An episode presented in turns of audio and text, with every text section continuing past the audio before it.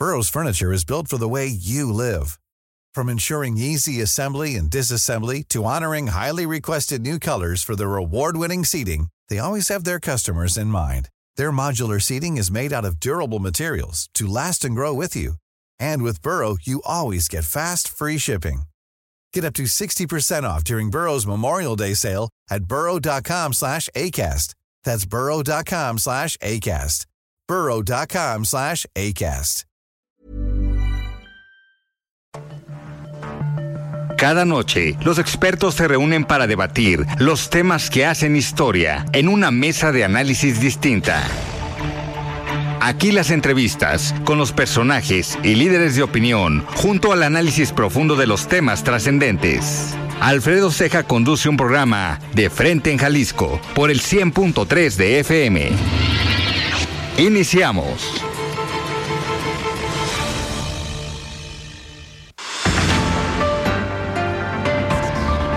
Hola, ¿qué tal? Muy buenas noches. Bienvenidos a una emisión más de De Frente en Jalisco, aquí en Heraldo Radio Jalisco. Hoy lunes 30 de enero quiero agradecer como todos los días en los controles técnicos a Antonio Luna y a Ramón Luna, en la producción y redacción de este espacio a Ricardo Gómez y recordarles nuestro número de WhatsApp para que se comuniquen con nosotros el 3330 1779 66. El día de hoy vamos a tener en entrevista al diputado federal de Movimiento Ciudadano Manuel Herrera Vega Además, como cada lunes, vamos a escuchar el comentario de Rafael Santana Villegas, director de la Escuela de Comunicación de la Universidad Panamericana Campus Guadalajara, y también el comentario de Salvador Romero, presidente del Instituto de Transparencia, Información Pública y Protección de Datos Personales del Estado de Jalisco. Les recordamos que nos pueden escuchar, perdón, en nuestra página de internet heraldodemexico.com.mx, ahí buscar el apartado radio y la emisora de Heraldo Radio Guadalajara. También nos pueden escuchar a través de iHeartRadio en el 100.3 de FM. Y nos pueden seguir también en nuestras redes sociales. Me encuentran en Twitter como arroba Alfredo y en Facebook como Alfredo Ceja. Y también les recuerdo que ya puede escuchar todas las entrevistas y todo el contenido de De Frente en Jalisco en el podcast de en cualquiera de las plataformas.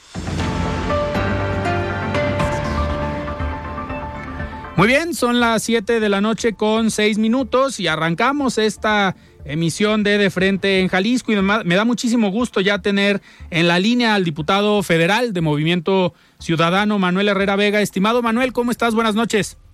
¿Qué tal, Alfredo? Buenas noches, qué gusto saludarte. Muchísimas gracias, Manuel. Igualmente. Oye, Manuel, a ver, vamos a platicar de varios, de varios temas. Me gustaría eh, platicar primero contigo sobre esto que ha estado circulando hoy en redes sociales, en algunos medios de comunicación, eh, sobre este proyecto que eh, pues lanza eh, o encabeza junto con algunos actores Dante Delgado, Movimiento Ciudadano, pero pues estás tú también en este, en este grupo. Pero me gustaría que nos platicaras qué es este grupo que se presenta pues esta semana. Hola Alfredo, pues muchísimas gracias. Eh, mira, el día de hoy se lanza eh, pues este movimiento que se llama México Colectivo, eh, que justamente atiende una convocatoria que sucedió el día de hoy con un encuentro colectivo por México, donde se presentó un documento que se le llama punto de partida. Primero, Alfredo, me gustaría hacer una precisión. Este no es un movimiento ni de una persona ni de un partido político. Okay. Es un esfuerzo ciudadano donde sí, efectivamente, hay políticos de gran trayectoria, como tú comentaste, el senador Dante Delgado, pero donde están varios ex candidatos a la presidencia de la República, eh, varios políticos de renombre de todos los partidos políticos, ex rectores de la Universidad Autónoma eh, de México, eh, como el... Estamos teniendo problemas con la comunicación, perdimos comunicación con Manuel Herrera, vamos a establecer en unos momentos más eh, la comunicación. Estamos platicando con él acerca de este grupo que se eh, presenta el día de hoy. Estaba comentando Manuel Herrera algunos liderazgos políticos, rectores de universidades. Ya lo tenemos otra vez. Adelante, Manuel. Sí, gracias, Alfredo. Este, te comentaba, entonces es un, es un esfuerzo de la ciudadanía a través de muchos liderazgos. Te decía yo que hay rectores de la, de la UNAM, rectores de muchas eh, universidades que estuvieron también el día de hoy eh, presentes, hay académicos, hay líderes sociales, eh, periodistas, pues realmente liderazgos de todos los ámbitos de nuestra sociedad que se han reunido el día de hoy atendiendo una convocatoria que nace con el lanzamiento de este movimiento que es pues México Colectivo, que lo que pretende es justamente pues conjuntar la visión de muchas y muchos ciudadanos para construir un proyecto de nación. Un proyecto de nación del México que todos queremos, del México que esperamos hacia el futuro, el México que queremos pues heredarle a las futuras generaciones, Alfredo, y donde el día de hoy pues se convocó aproximadamente a 500 liderazgos de nuestro país eh, que estuvieron presentes. Después de que un grupo más reducido, aproximadamente de 45 mujeres y hombres de nuestro país, estuvieron trabajando en la elaboración de este documento que se le denominó punto de partida. Justamente se le denominó punto de partida porque dista mucho de ser un punto final. Es un punto para iniciar el debate, para iniciar las conversaciones que nos lleven, como te decía yo, a encontrar pues el mejor rumbo para nuestro país, eh, y para heredarle eh, lo mejor a las futuras eh, generaciones, Alfredo. Ahí, en este evento que se llevó a cabo el día de hoy, se presentó una plataforma donde los ciudadanos van a poder, pues, ingresar, van a poder revisar este documento punto de partida, pero lo más importante, van a poder participar con sus ideas, con sus proyectos, con sus iniciativas, para que entre todos podamos eh, construir un proyecto de nación que queremos que esté terminado para el mes de junio de este mismo año con el trabajo pues de muchas mexicanas y mexicanos que hoy estamos preocupados por el rumbo que tiene eh, que seguir eh, nuestro país. Este mismo evento se va a llevar a las 32 entidades federativas. Vamos a a llevarlo a, los, a las diferentes regiones de nuestro país. Va a haber un encuentro de México colectivo en Jalisco, por supuesto, Guadalajara, eh, y donde se estará convocando de la misma manera pues a todos los liderazgos del Estado que puedan participar.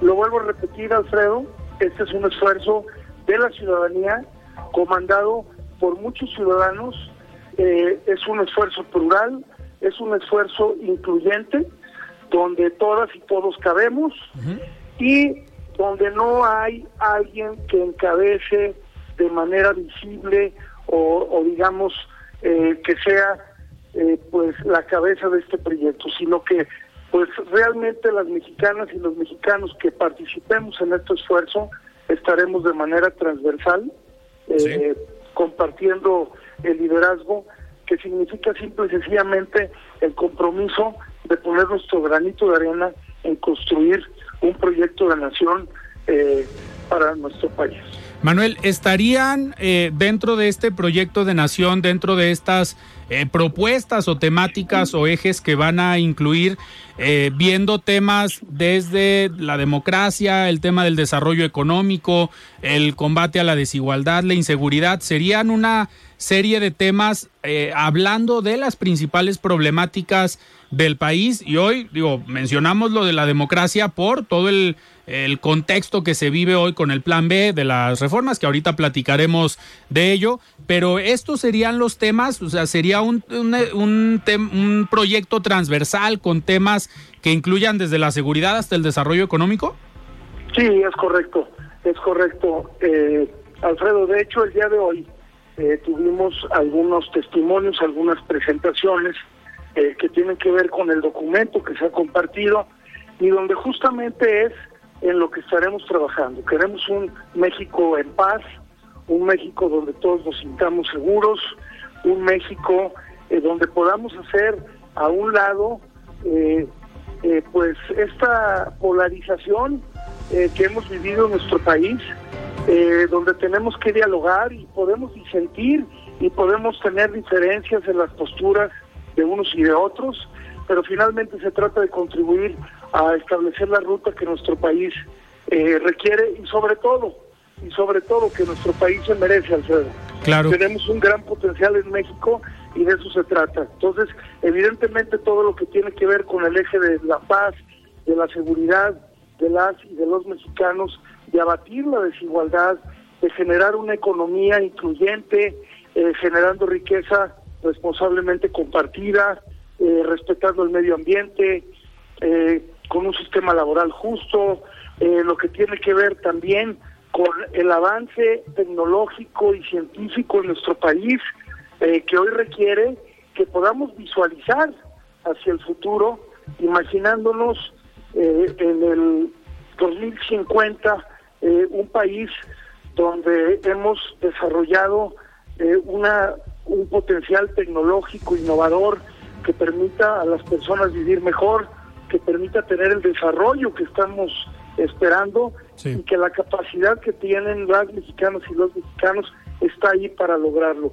Un país donde todos puedan desarrollar las actividades eh, pues que les hace sentir felices, el deporte, la cultura, el arte, y todos esos ejes vamos a estar platicando, discutiendo y sobre todo que es importantísimo que las y los mexicanos se unan en este gran proyecto de colaborar. Y déjame enfatizar en algo, Alfredo. Mira, mucho se ha hablado de quién debe de encabezar un proyecto político, de quién es la mujer o el hombre que realmente pueda recuperar el rumbo de México, que pueda transformar a nuestro país, eh, como si eso dependiera de un liderazgo de una persona, pero no.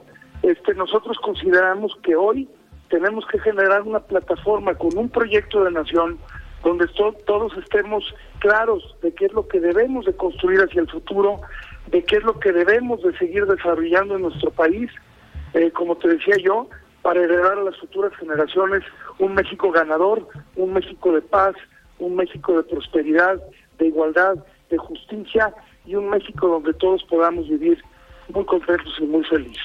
Y en eso tenemos que trabajar y eso es lo que nos puede unir.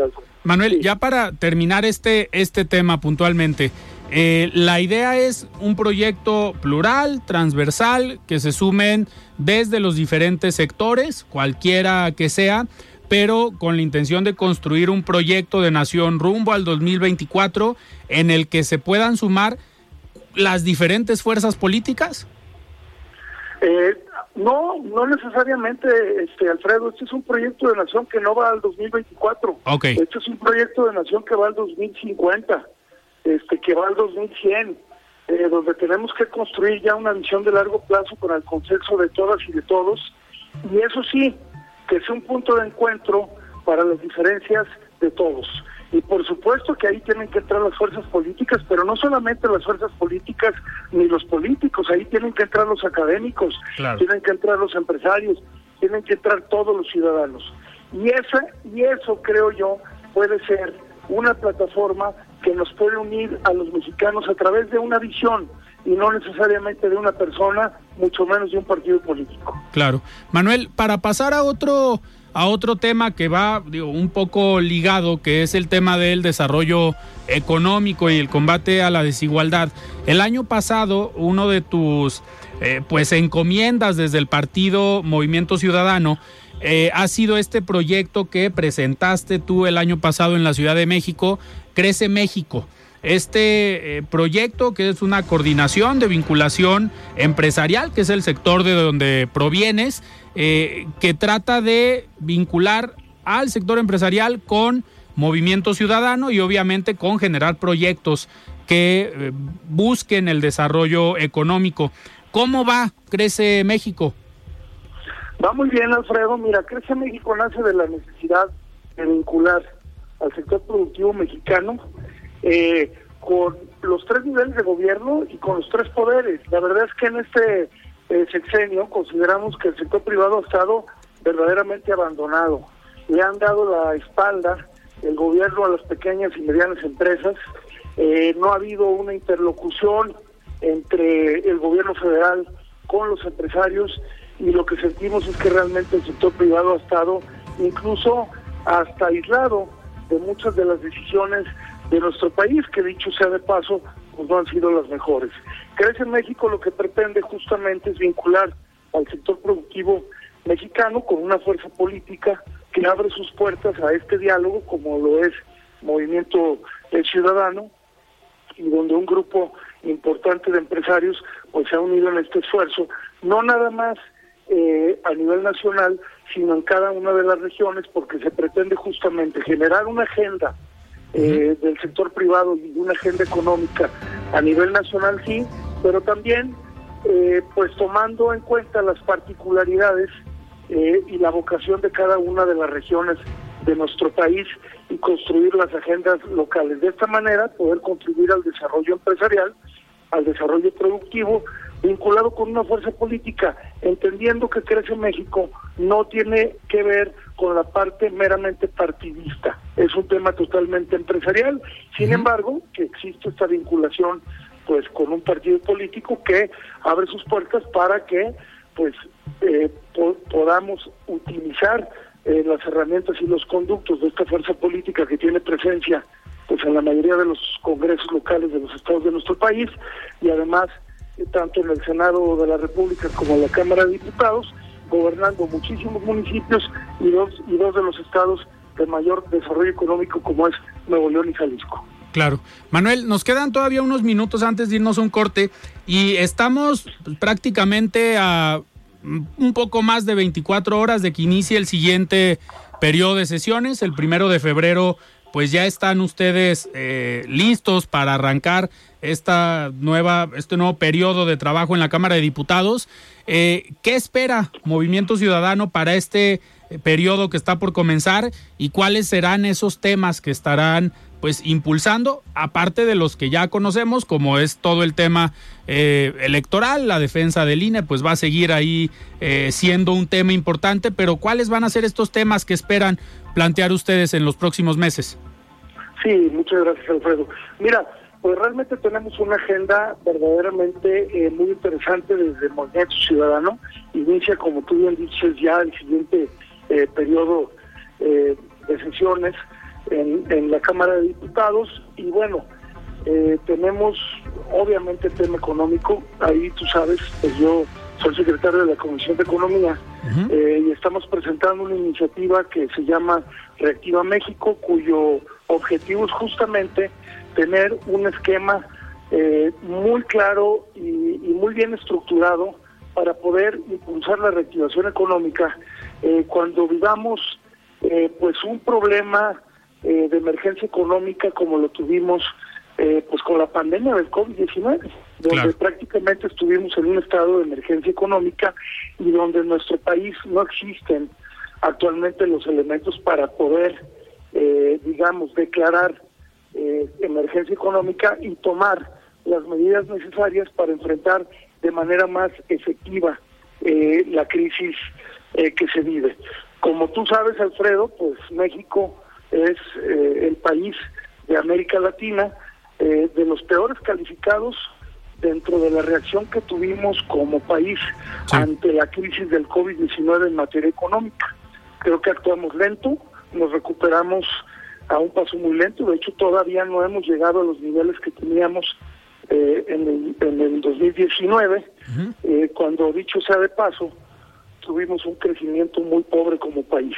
Entonces, Reactiva México, pues lo que pretende es generar los instrumentos para que realmente podamos eh, reaccionar en caso de una emergencia económica y poder tener un esquema claro de reactivación que ayude principalmente a las micro, a las pequeñas y a las medianas empresas, que sabemos pues son las mayores generadoras de empleo eh, y las que mueven eh, la economía de nuestro país. Entonces, pues en eso estamos trabajando en la, en la Comisión de, Economía y hay una agenda muy amplia de nuestra, de nuestra bancada, eh, Alfredo. Eh, obviamente seguimos con el tema de seguir impulsando las energías renovables, todo lo que tiene que ver con el medio ambiente y la sustentabilidad, y la sustentabilidad lo que tiene que ver con la con la equidad de género, eh, todo lo que tiene que ver con la parte laboral. Tú sabes que en, la, en el pasado periodo pues se aprobaron el programa de vacaciones dignas, que fue también impulsado por Movimiento Ciudadano, eh, que va a permitir a los ciudadanos pues tener eh, tener más vacaciones a, los colaboradores de las empresas, porque México era uno de los países con menos vacaciones del mundo. Este, y eso a veces poco se dice, ¿no? Entonces creo que es un avance importante. Hoy tenemos que explorar también en la parte laboral qué tenemos que hacer porque pues sabemos que estados como Jalisco eh, pues no hay la mano de obra suficiente, Alfredo, eso es algo que de lo cual se está eh, quejando el sector productivo permanentemente. Nosotros pensaríamos eh, que dentro de una situación económica compleja, pues hace falta trabajo, eh, para nuestros jóvenes, pero no, lo que están viviendo las empresas es una situación eh, compleja, difícil de entender, pero en estados como Jalisco, en estados como Nuevo León, eh, en estados como Aguascalientes y muchos otros, lo que hay es un déficit de, capacidad productiva y de mano de obra para trabajar.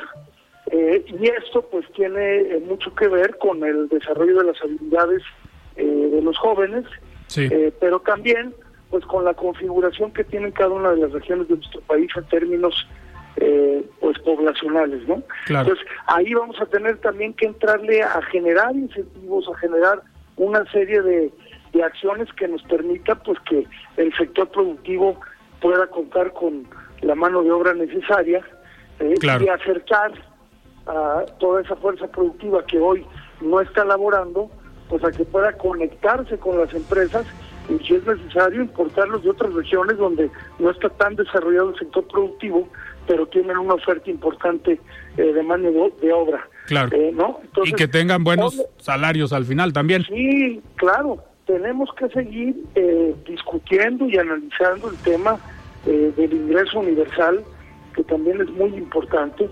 Hoy sabemos en nuestro país ya no nos podemos permitir eh, grados de desigualdad tan grandes y para eso pues creo que el ingreso universal debería de ser eh, un mecanismo que nos ayudara a batir esto. Claro. Eh, y bueno, como ese muchos otros temas que están ya en la agenda del Movimiento Ciudadano Alfredo y que iniciamos este periodo pues con, con muchas ganas y con, a ver, y con mucho compromiso. Claro. como tú bien mencionaste, vamos a seguir dando la batalla en el tema de, de electoral pues, de nuestra de nuestra ley electoral.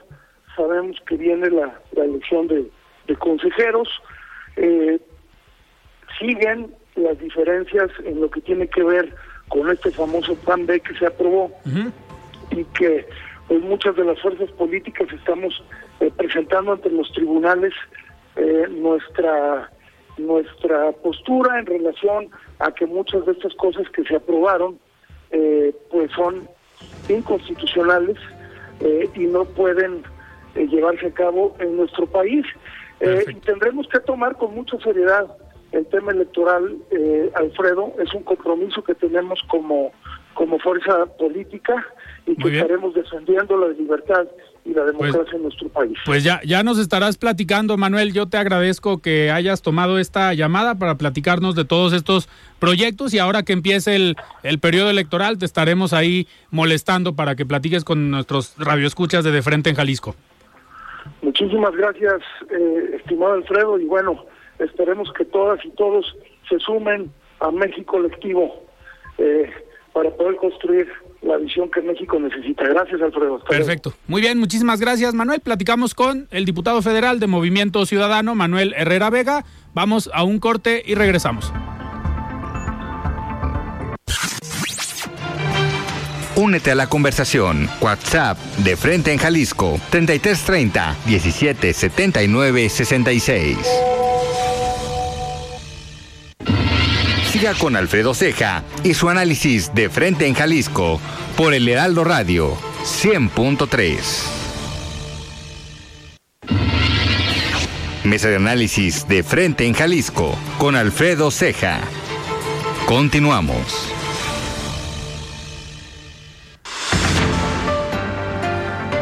Muy bien, estamos de regreso aquí en De Frente en Jalisco. Son las 7 de la noche con 31 minutos y vamos a escuchar el comentario de Salvador Romero. Él es presidente del Instituto de Transparencia, Información Pública y Protección. Hey, I'm Ryan Reynolds. Recently, I asked Mint Mobile's legal team if big wireless companies are allowed to raise prices due to inflation. They said yes. And then when I asked if raising prices technically violates those onerous two year contracts, they said, What the f are you talking about, you insane Hollywood ass? So to recap, we're cutting the price of Mint Unlimited from $30 a month to just $15 a month. Give it a try at mintmobile.com slash switch. $45 up front for three months plus taxes and fees. Promo rate for new customers for limited time. Unlimited more than 40 gigabytes per month. Slows. Full terms at mintmobile.com.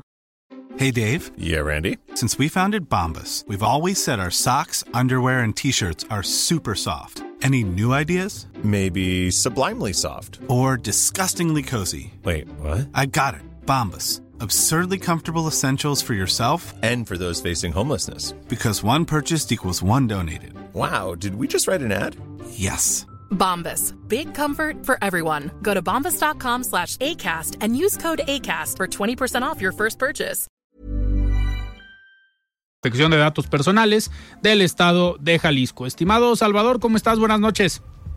¿Qué tal, Alfredo? ¿Cómo estás? Muy buenas noches. Un gusto saludarte como cada semana a ti y a todo tu auditorio.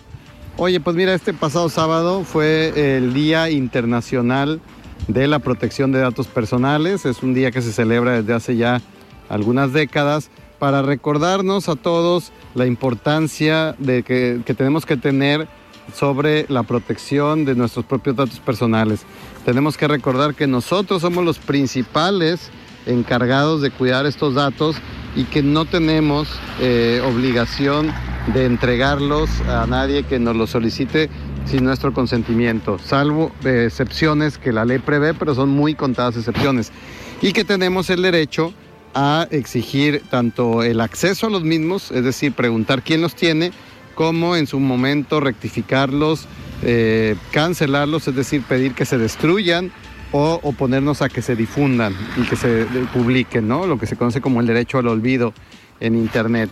Ahora bien, ¿cómo distinguir qué tipo de datos personales? Mira, yo, yo he hecho una clasificación de tres grandes tipos de datos personales. Los datos personales, digamos así, generales o públicos, son todos estos datos personales que no nos interesa eh, o no nos importa o nos da igual o incluso nos interesa y queremos hacerlos públicos para que cualquier persona pueda conocerlos, ¿no? Por ejemplo, nuestro nombre, por regla general, suele ser un dato personal de este tipo, ¿no? Eh, es decir, no tenemos inconveniente en que cualquier persona pueda eh, en un momento saber cómo nos llamamos, ¿no?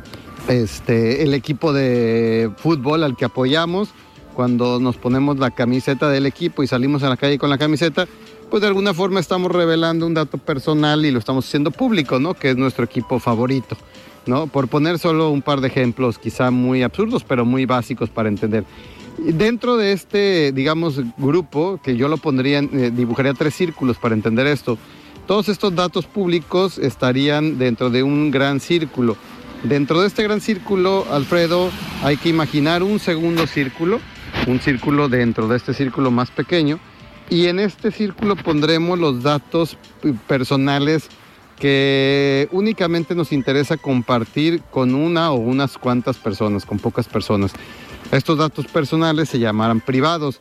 ¿Qué tipo de datos personales? Pues, pues depende de cada quien, ¿no? Este, habrá quien dentro de este grupo, dentro de este sector, eh, coloque su edad, ¿no? Que solo quiera que algunas cuantas personas sepan su edad y no estarla divulgando, ¿no? Públicamente a, todo, a toda la sociedad, este, etcétera. Y finalmente, Alfredo, hay un último grupo de datos personales también sensibles, que son los, los datos personales íntimos, ¿no? Que son, imaginemos ahora otro tercer círculo dentro del círculo, dentro del segundo círculo, dibujamos un tercer círculo, ahí colocaremos aquellos datos personales que eh, no deseamos que nadie conozca, ¿no? Más que nosotros mismos. Prácticamente corresponde a nuestros pensamientos. En este tercer círculo de los pensamientos están, digamos, los datos personales que no expresamos a nadie y que también tenemos el derecho a que nadie acceda a ellos. El riesgo ahora con las redes sociales, Alfredo, es que este tipo de datos pueden ser conocidos, nuestros pensamientos, a través de estas plataformas. Por eso tenemos que tener mucho cuidado de todo aquello que divulgamos eh, en Internet, en los portales de Internet y particularmente en las plataformas de redes sociales, porque manejan algoritmos que permiten perfilarnos como usuarios, un perfilamiento digital como se le conoce, y a través de este perfilamiento permite de alguna forma tratar de adelantarse, adivinar nuestros gustos, nuestros deseos, nuestros pensamientos y de, alguna forma manipularnos e influenciarnos a través de ellos. Esto pasó con el tema de Cambridge Analytica este, y Trump, ¿no? Hace algunos años que pues se utilizaron estos datos para incidir en el electorado norteamericano. Por eso yo les invito a que compartan la menor cantidad de información posible, sobre todo si es información relacionada con su vida privada, con sus eh, temas más íntimos, porque pues nunca estará segura en internet. Muchas gracias, buenas noches, Alfredo, gusto saludarte. Muchísimas gracias, Salvador, por este comentario y me da muchísimo gusto tener ya en la línea a nuestra compañera Carla Jiménez. Estimada Carla, ¿cómo estás? Buenas noches. Gracias, Alfredo. Muy buenas noches para ti y para todo el auditorio. Bueno, pues este tema de Lurraquel, que recordamos fue víctima de feminicidio a mediados del año pasado, eh, ha sido todavía un tema complejo porque su hijo Bruno, que quedó en la orfandad, pues eh, está siendo también una situación compleja, sobre todo en el tema de salud. Recordemos que él tiene espectro autista en un alto grado y eh, pues se han venido diferentes episodios en los que ha sido incluso violento consigo mismo, por lo que su familia ha buscado a través de diferentes medios y durante los últimos meses que el Instituto Mexicano del Seguro Social lo reconozca como derechohabiente por parte de la madre de Lurraquel, es decir, la abuela de Bruno de 10 años, y bueno, pues esto no ha dado frutos. De acuerdo con la familia, ha sido eh, una cuestión de impedimento y eh, alguien se asegura que no han no han cubierto todos los requisitos que se requieren, por lo que han pedido también el apoyo del gobierno del estado para que intervenga, para que busque mediar. Y bueno, ante la respuesta negativa del Instituto Mexicano del Seguro Social, de acuerdo con la secretaria de Igualdad Sustantiva entre Hombres y Mujeres, Paula Lazo, se está ya también analizando el, la posibilidad de que sea el DIF Zapopan quien el pague el, la renta de este equipo que es necesario para la intervención del menor, que es un equipo especializado y que aquí en el Estado solamente lo tiene el Centro Médico de Occidente, por lo que, bueno, podrían rentarlo para poderlo intervenir solamente. Escuchemos lo que mencionó al respecto está, digamos que hay una coordinación entre el DIF estatal, el DIF municipal y la Secretaría de Salud. Nosotros estamos empujando para que las cosas sucedan, pero el recurso, entiendo que el recurso para la renta del equipo, según me informó el secretario de Salud, es a, través del DIF municipal de Zapopan. Y bueno, también el propio Instituto Mexicano del Seguro Social ha sido una situación eh, pues que ha intentado um, de alguna manera mediar han publicado un, han hecho un comunicado en donde aseguran que él recibió atención estuvo pues en revisión digamos y eh, aseguran que no han podido darle la atención porque efectivamente no es derechohabiente sin embargo bueno pues la familia insiste en que el menor requiere la atención lo antes posible porque esta situación en la que está actualmente Bruno ha sido compleja para ellos. Recordemos que justamente era eh, parte de los conflictos vecinales que podía tener esta el Raquel en la situación vecinal y que lamentablemente pues eh, generó esa fricción entre los propios vecinos.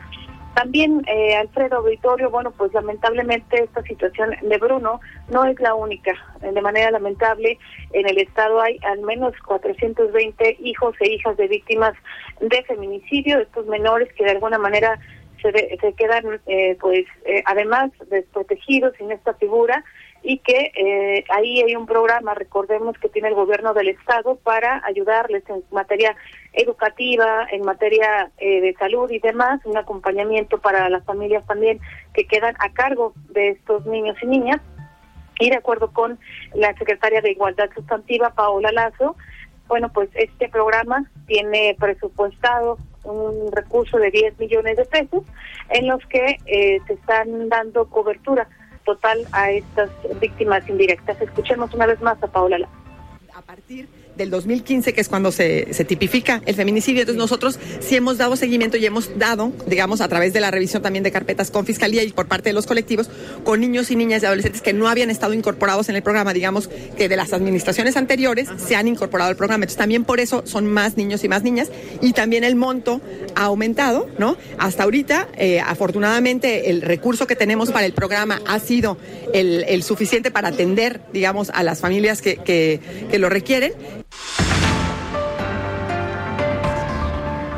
Pues ahí escuchamos a la secretaria de Igualdad Sustantiva, Paola Lazo, hablando pues de estas atenciones que se compromete el gobierno del estado a tener con estas víctimas indirectas de feminicidio aquí en el estado de Jalisco, que como ya escuchamos, no solamente son los de esta administración, que es cuando se está llevando a cabo este programa especial de atención en general, sino bueno, también los de otras administraciones. Claro, y pues todo un tema que digo que se ha llevado meses desde el lamentable eh, suceso con Luz Raquel y que pues hasta hoy siguen saliendo pues algunos problemas por esta falta de atención que se había dado eh, con el menor, pero pues vamos a seguir muy atentos de este de este tema. Carla, y en otro tema que también ha sido eh, polémico en estos últimos meses, como es el tema del manejo de la basura, toda esta polémica que se ha generado en algunos municipios, también eh, pues ha generado una eh, pues descontento en algunos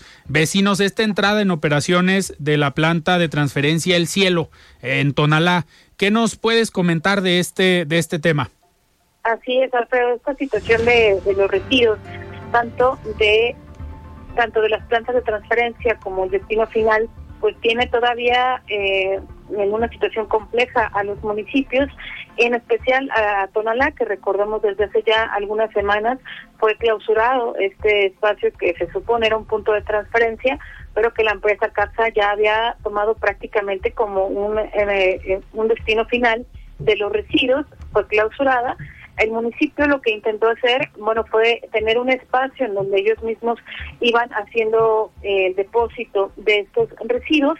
La molestia, por supuesto, de los vecinos eh, también tuvo que ver con el hecho de que el municipio de Tonalá decidiera remover este lugar con el compromiso de que este nuevo espacio de la planta de transparencia El Cielo sea únicamente por al menos ocho meses, en los que eh, se resuelva ya esta situación porque recordemos que tanto Guadalajara como Tonalá, los alcaldes buscan que se haga un plan metropolitano en el que se definan ya estos puntos tanto de transparencia como de destino final.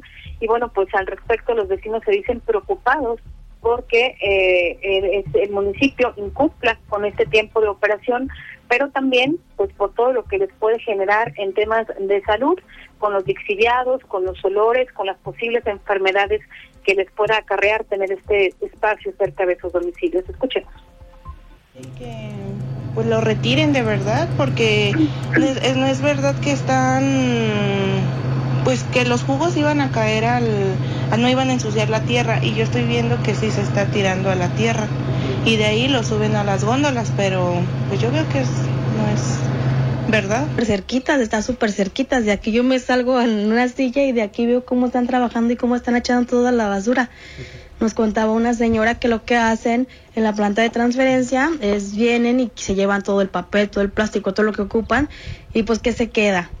Pañales, toallas femeninas, papel higiénico, todo pues lo, lo de más enfermedad y es por eso también que no lo queríamos. Se respeta el plazo que, que el, preside el presidente de Tonalá está este, diciendo, sería conveniente que enseñara el contrato y de ver, ver, y ver de veras que son el tiempo que él dice, ocho meses. Pues ahí están las voces de estos vecinos del punto de transparencia allá, que, que entró recientemente en operaciones llamado El Cielo. Y bueno, justamente hablaba hoy, por ejemplo, el gobernador también Alfredo Auditorio, de que a más tardar, a medio año debe estar ya listo este programa de manejo de residuos metropolitanos, porque recordemos, el compromiso es que en marzo el IMEPLAN entregue este estudio para que ahora sí se puedan sentar y tomar la decisión de dónde serán los puntos de transferencia y también el relleno o rellenos que necesite la ciudad.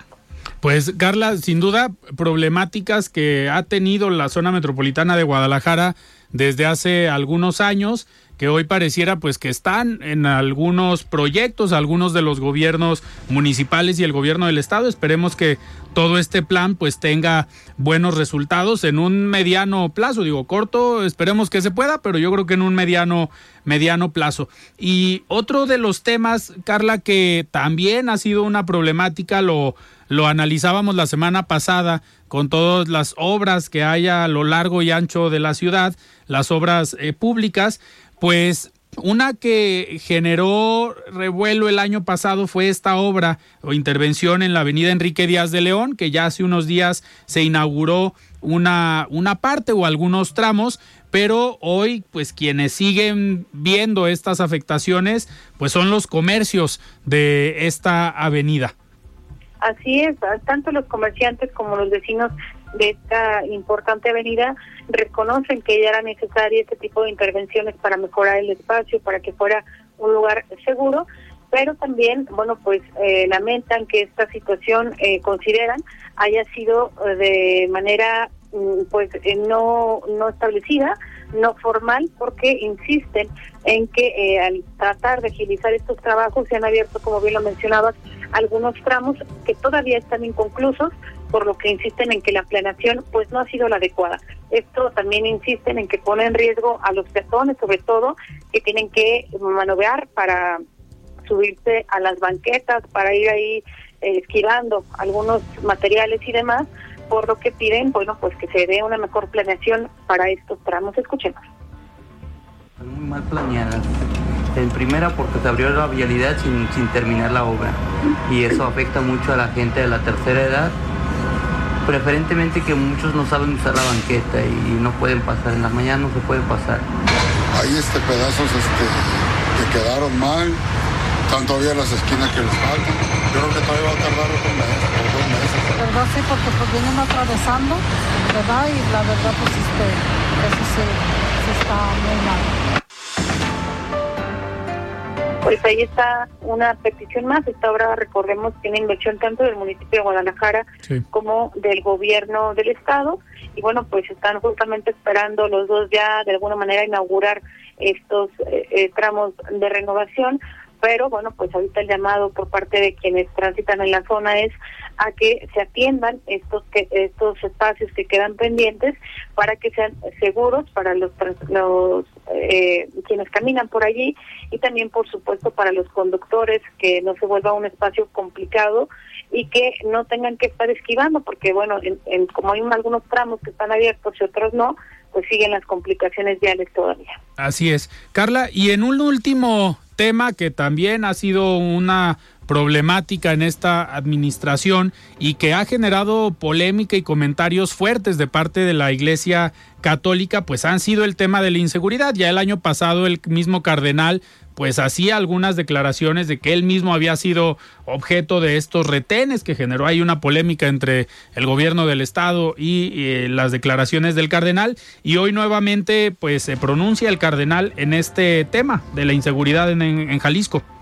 Así es, una situación compleja, Alfredo Auditorio, porque pues ya no ha sido únicamente eh, como antes las autoridades de alguna manera se podían excusar de que era una situación entre el los miembros del crimen organizado o entre personas que, en sus palabras, andaban en malos pasos. Ya esta situación de desaparición, lamentablemente, pues ha alcanzado a muchas personas que eh, tienen no tienen ningún tipo de historial, no tienen ningún tipo de situación eh, oscura en su pasado, como este último caso de Miguel Alberto Lozano Cuellar, este ingeniero que estuvo desaparecido desde el pasado 20 de enero por el que su familia hizo una serie de movilizaciones, movimiento y ruido en redes sociales. Y bueno, pues otros casos de feminicidios, de marchas también, de familias que están incompletas por la desaparición de miembros que integran su familia. Y bueno, pues él fue cuestionado respecto a esto, justamente las movilizaciones que se hacen en torno al tema de desaparición. Recordemos que Jalisco ocupa a nivel nacional el primer lugar en de desaparecidos. Y eh, bueno, pues ahí con una serie de modificaciones en las cifras eh, de, pronto hay una rasurada en estas en, estos números que se reportan a nivel nacional. Sin embargo, bueno, pues efectivamente el cardenal Francisco Robles Ortega reconoce que este tipo de, de, manifestaciones, de movilizaciones sociales son necesarias y que son justamente eso también, una muestra del hartazgo que tienen ya las familias eh, por la falta de, garantías de seguridad y eh, este tipo de, de situaciones, bloqueos, enfrentamientos, incluso también el asesinato de muchos elementos de las diferentes corporaciones, por lo que el cardenal pues insistió en que ya están rebasados y que este tipo de movilizaciones, además de ser necesarias, son entendibles ante un escenario como el que se está viviendo en Jalisco. Escuchemos. No nos debe de extrañar esa reacción de las manifestaciones una y otra y otra vez, porque eh, las víctimas sobre todo experimentan que no se ha hecho lo necesario para esclarecer, para hacer justicia y que también no se ha hecho lo que se debiera hacer para prevenir estos tristes casos. Al respecto también aseguró que él, como muchos de los ciudadanos, pues también se pregunta qué es lo que está pasando, por qué no existen los resultados necesarios por qué seguimos en esta incertidumbre en el tema de seguridad.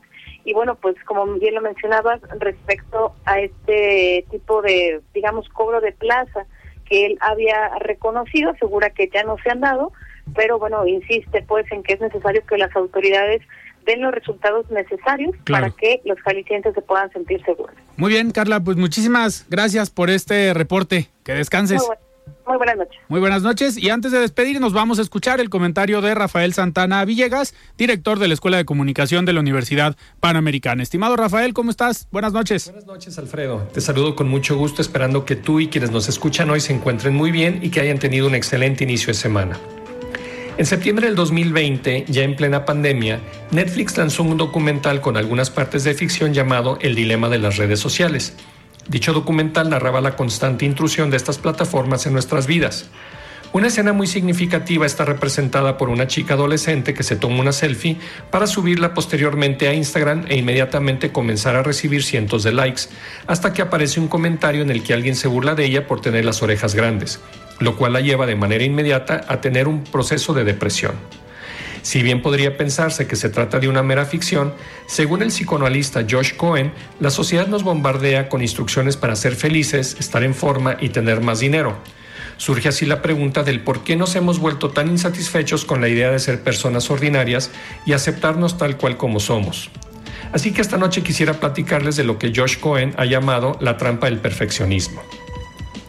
Es un hecho que la búsqueda de la perfección viene de varios siglos atrás y la antigua Grecia nos sirve como ejemplo al tratarse de una sociedad en la que se valoraba un concepto de perfección del cuerpo.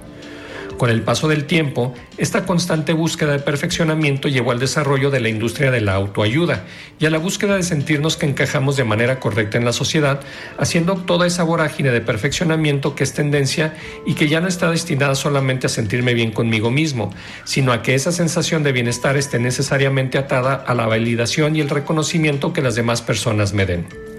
Sin duda, las redes sociales han abierto las puertas a un nuevo tipo de celebridad, los influencers, mismos que han cambiado el estándar de varios jóvenes quienes ven mucho más fácil lograr sus 15 minutos de fama que los haga ser reconocidos entre miles de personas. El escritor Pablo Cerezal, respecto al mismo tema, dice que nuestra sociedad parece estar empeñada en demostrar que el valor máximo del ser humano no está solamente en su capacidad productiva, sino también en su capacidad de ser feliz y que para producir más y ser más feliz pareciera que debiera superarse día a día en búsqueda de la perfección, pero una perfección que previamente haya sido avalada por la sociedad. Greg Van Urek, escritor estadounidense, ofrece unos signos de alerta que pueden darnos una idea sobre si estamos siendo demasiado perfeccionistas. Entre ellos están el tener estándares y expectativas no realistas, fijación por los errores, ser demasiado críticos con nosotros mismos y nunca sentirnos bien con lo que hacemos, juzgar a otros en exceso, tener baja autoestima, ser demasiado cautos y tener miedo a equivocarnos, querer siempre el control para evitar juicios negativos, ser demasiado defensivos ante la retroalimentación, tener la tendencia a culparnos siempre aun cuando no haya sido error nuestro, y por último, fijación excesiva en el resultado sin ser capaz de disfrutar el proceso de aprendizaje y crecimiento de cada proyecto. Cierro mi comentario de esta noche con una reflexión de Josh Cohen, quien menciona que cuando estamos abrumados por la vida y nos castigamos por nuestras insuficiencias, mil likes en Instagram pueden proporcionarnos la fugaz sensación de que todo está bajo control. Pero ¿estamos realmente seguros de tener todo bajo control? ¿No sería más fácil alcanzar la felicidad entendiendo que tenemos limitaciones y luchas diarias? Al final de cuentas la perfección no existe y nos ayuda más a aprender de las experiencias que tenemos todos los días y que muchas veces perdemos de vista si nos concentramos solamente en los resultados. Muchas gracias Alfredo y gracias también a quienes nos escuchan esta noche. Espero que tengan una excelente semana. Les recuerdo que soy Rafael Santana y me encuentran en Twitter como arroba rsantana71 por si desean seguir la conversación. Muy buenas noches. Muy bien, muchísimas gracias Rafael por este comentario y nosotros nos despedimos. Yo soy Alfredo Ceja y nos escuchamos el día de mañana. Muy buenas noches. Alfredo Ceja los espera de lunes a viernes para que junto con los expertos y líderes de opinión analicen la noticia y a sus protagonistas. Esto fue De Frente en Jalisco, otra exclusiva de El Heraldo Radio.